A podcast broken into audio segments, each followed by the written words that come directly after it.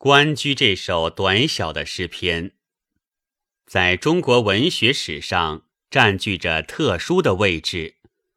它是《诗经》的第一篇，而《诗经》是中国文学最古老的典籍。虽然从性质上判断，一些神话故事产生的年代应该还要早些，但作为书面记载，却是较迟的事情。所以，差不多可以说，你翻开中国文学的历史，首先遇到的就是《关雎》。当初编纂《诗经》的人，在诗篇的排列上，是否有某种用意呢？这已不得而知。但至少后人的理解，并不认为《关雎》是随便排列在首位的。孔子《论语》中多次提到诗，但做出具体评价的作品却只有《关雎》一篇，谓之乐而不淫，哀而不伤。在他看来，《关雎》是表现中庸之德的典范，而汉儒的《毛诗序》又说：“风之始也。”所以讽天下而正夫妇也，故用之乡人焉，用之邦国焉。这里牵涉到中国古代的一种伦理思想。在古人看来，夫妇为人伦之始，天下一切道德的完善，都必须以夫妇之德为基础。《毛诗序》的作者认为。关雎在这方面具有典范意义，所以才被列为风之始。它可以用来感化天下，既适用于乡人及普通百姓，也适用于邦国及统治阶层。如此说来，关雎之意大矣。这种理解究竟有多少道理呢？我们暂且撇下，先从诗歌本身说起。《关雎》的内容其实很单纯，是写一个君子对淑女的追求，写他得不到淑女时心里苦恼，翻来覆去睡不着觉；得到了淑女就很开心，叫人奏起音乐来庆贺。并以此让淑女快乐。作品中人物的身份十分清楚，君子在《诗经》的时代是对贵族的泛称，而且这位君子加备琴瑟钟鼓之乐，那是要有相当的地位的。以前常把这诗解释为民间情歌，恐怕不对头。他所描绘的显然是贵族阶层的生活。另外，说他是情爱诗，当然不错，但恐怕也不是一般的爱情诗。据我看来，这原是一首婚礼上的歌曲，是男方家庭赞美新娘、祝颂婚姻美好的。《诗经·国风》中的很多歌谣。都是既具有一般的抒情意味、娱乐功能，又兼有礼仪上的实用性。只是有些诗原来派什么用处，后人不清楚了，就仅当作普通的歌曲来看待。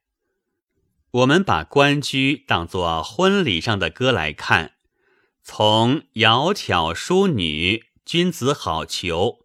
唱到琴瑟友之，钟鼓乐之，不也是喜气洋洋的，很合适吗？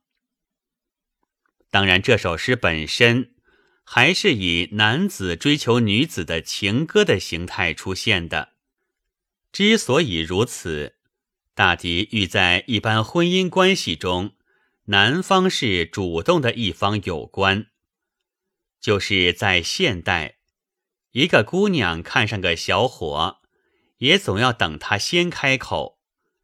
古人更是如此，娶个新娘回来，夸她是个美丽又贤淑的好姑娘，是君子的好配偶，说自己曾经想她，想得害了相思病，必定很讨新娘的欢喜。然后在一片琴瑟钟鼓之乐中，彼此的感情互相靠近，美满的婚姻就从这里开了头。即使单从诗的情绪结构来说，从见官居而思淑女，到结成琴瑟之好，中间一番周折也是必要的。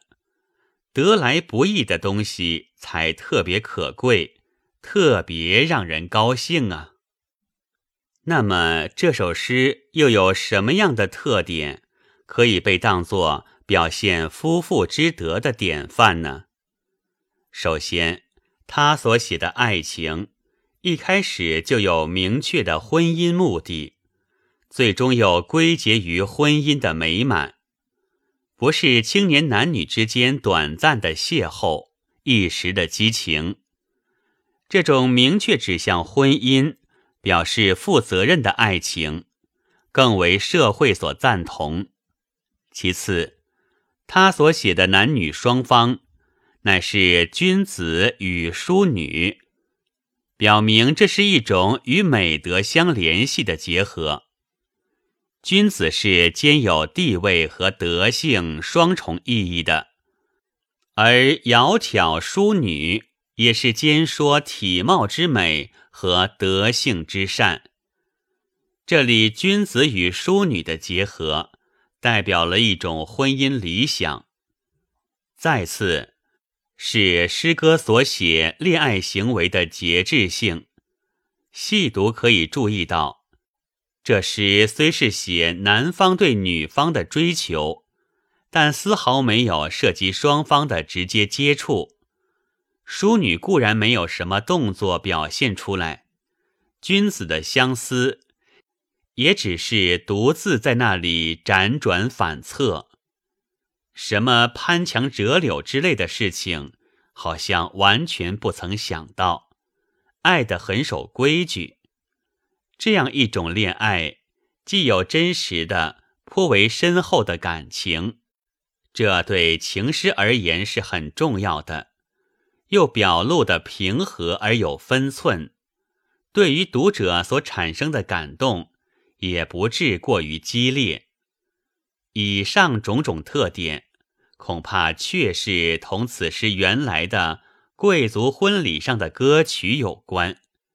那种场合要求有一种与主人的身份地位相称的有节制的欢乐气氛，而孔子从中看到了一种具有广泛意义的中和之美。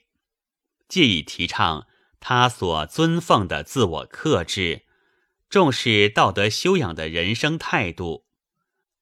毛诗序则把他推许为可以讽天下而正夫妇的道德教材。这两者视角有些不同，但在根本上仍有一致之处。古之儒者重视夫妇之德。有其很深的道理。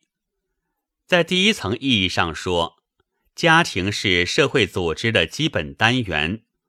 在古代，这一基本单元的和谐稳定，对于整个社会秩序的和谐稳定意义至为重大。在第二层意义上，所谓夫妇之德，实际上兼指有关男女问题的一切方面。饮食男女，人之大欲存焉。孔夫子也知道，这是人类生存的基本要求。饮食之欲比较简单，而男女之欲引起的情绪活动要复杂、活跃、强烈的多。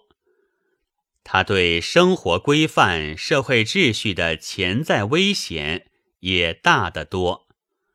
老夫子也曾感叹：“吾未见好德如好色者。”所以，一切克制，一切修养，都首先要从男女之欲开始。